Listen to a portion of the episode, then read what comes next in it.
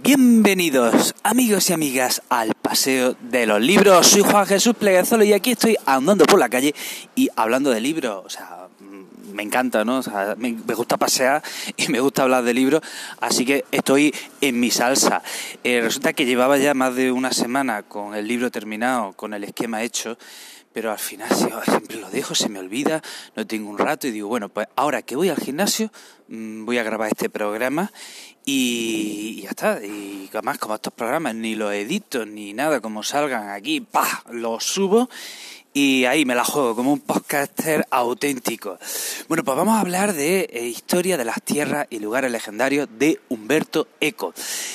Vamos a ver, vamos a... ¿De qué va este libro? Pues eso, hace una es una historia de las tierras y los lugares legendarios, ¿no? Y hace un repaso a los más importantes. Un repaso es que la verdad es que no se deja ni uno, por lo menos de los legendarios, por ejemplo. Habla de cómo a lo largo de la historia se ha visto el tema de la tierra es plana, habla, habla de aquellos historiadores que pensaban que la tierra era redonda ya desde la antigüedad, aquellos que pensaban que la tierra era plana, pone bastantes mapas sobre cómo se ha visto, bastantes mapas de la Tierra a lo largo de la historia, cómo los antiguos veían la Tierra. Habla de los lugares de, que aparecen en la Biblia, aquellos que son reales, aquellos que son legendarios, aquellos que no se han descubierto. Habla muy interesante ese capítulo, el de que aparecen las tierras de Homero, de la Iliada y la Odisea. Eh, del famoso reino del Preste Juan, de la Atlántida, de Utopía, o sea, hace un auténtico repaso, o sea, no se deja ni uno solo de esos lugares mitológicos y legendarios que, tanto nos apasionan a, los frikis de la historia y, de las leyendas y del misterio. Eh, es una joya, desde luego, este libro es una joya para gente como yo. O sea, ¿por qué? Por eso, porque es que no se deja ni, no se deja ni un solo lugar mítico. Eh, y, luego tiene una cosa también interesante. Miren, la edición es una pasada. La edición es una auténtica joya. Cada capítulo está, está llena de bastantes imágenes, de bastantes cuadros, eh, a color. O sea, por ejemplo, si habla, por ejemplo, de los lugares de legendarios de Homero, eh, pone todas las imágenes pone todos esos lugares legendarios a través del arte. Si habla de los lugares de la Biblia, pone cómo han sido representados esos lugares a través del arte, eh, a través de los libros antiguos. entonces está bastante bien porque cada lugar, o sea, cada capítulo trata un lugar y cada lugar está tienen las imágenes más importantes de ese lugar a través de la historia del arte. Entonces, está bastante bien. Si tú quieres consultar, pues eso. A ver, ¿cómo ha, visto, cómo ha sido vista la utopía o la Atlántida a lo largo de la historia del arte? En ese capítulo te aparecerán los más, por lo menos los, más importantes. Eh, ¿Qué más, qué más, qué más?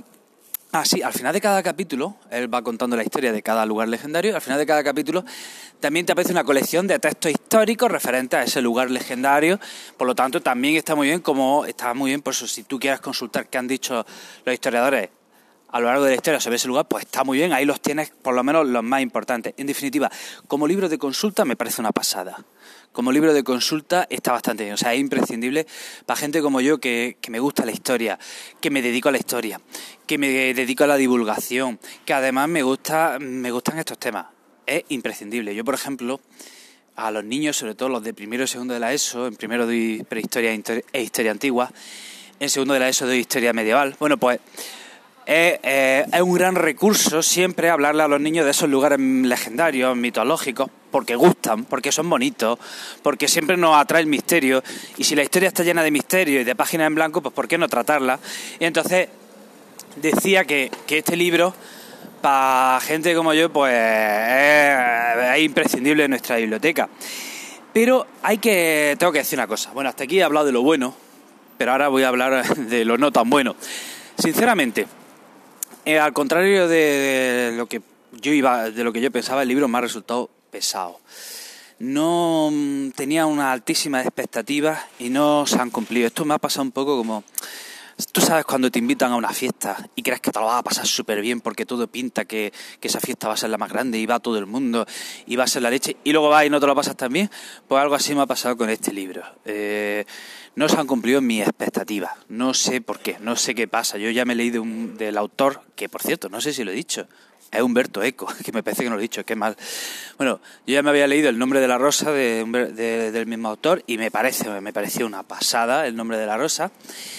Eh, también pasa una cosa que es la edición es bonita, bonita, bonita. La edición ya merece la pena, nada más que por, por, esas imágenes a color, nada más que ojearlas ya merece la pena. Pero ya digo, luego me pongo a leerlo y no es tan llevadero, no es tan entretenido como puedes pensar cuando ojeas el libro.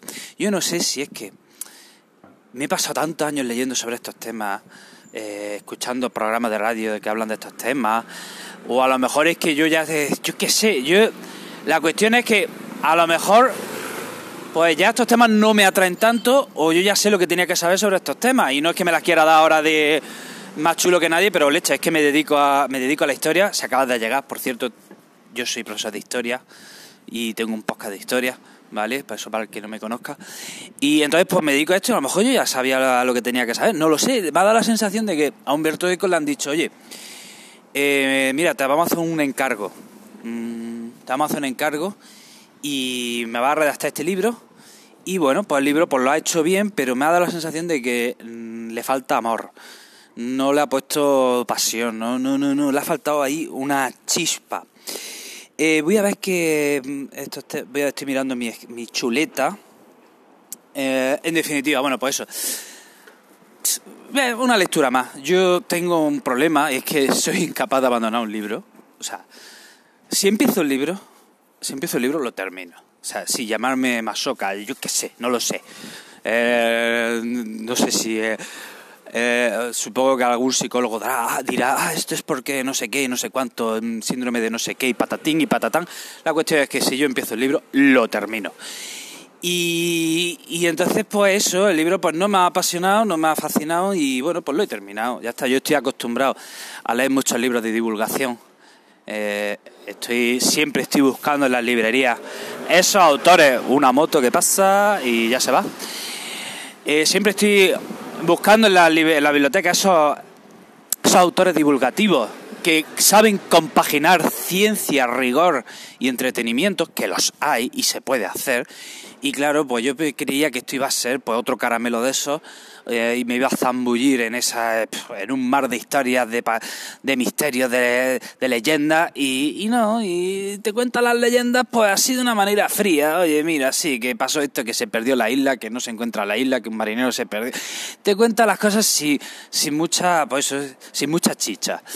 Y bueno, pues hasta aquí el programa de hoy. Eh, me voy ahora mismo al gym, a, voy a morir de allí en las máquinas, que, porque llevo una semana bastante estresante. Bueno, siempre, todas mis semanas son estresantes, así que voy a ver si me desahogo. Y, y, bueno, pues hasta aquí el programa de hoy. Ya sabes, puedes dejarme comentarios desde la plataforma que me estés escuchando, puedes dejarme algún comentario. Si me estás escuchando desde Anchor, puedes dejar también una nota de voz. Y te recuerdo, te invito a que te pases por mi podcast de historia, historia con el móvil. Y si quieres saber más de mí, puedes seguirme, puedes seguirme en Instagram, el profesor inquieto, o mi página de Facebook, Juan Jesús Pleguezolo. Amigo y amiga, un fuerte, un fuerte, un fuerte abrazo. Te deseo lo mejor y espero que seas muy feliz. Chao.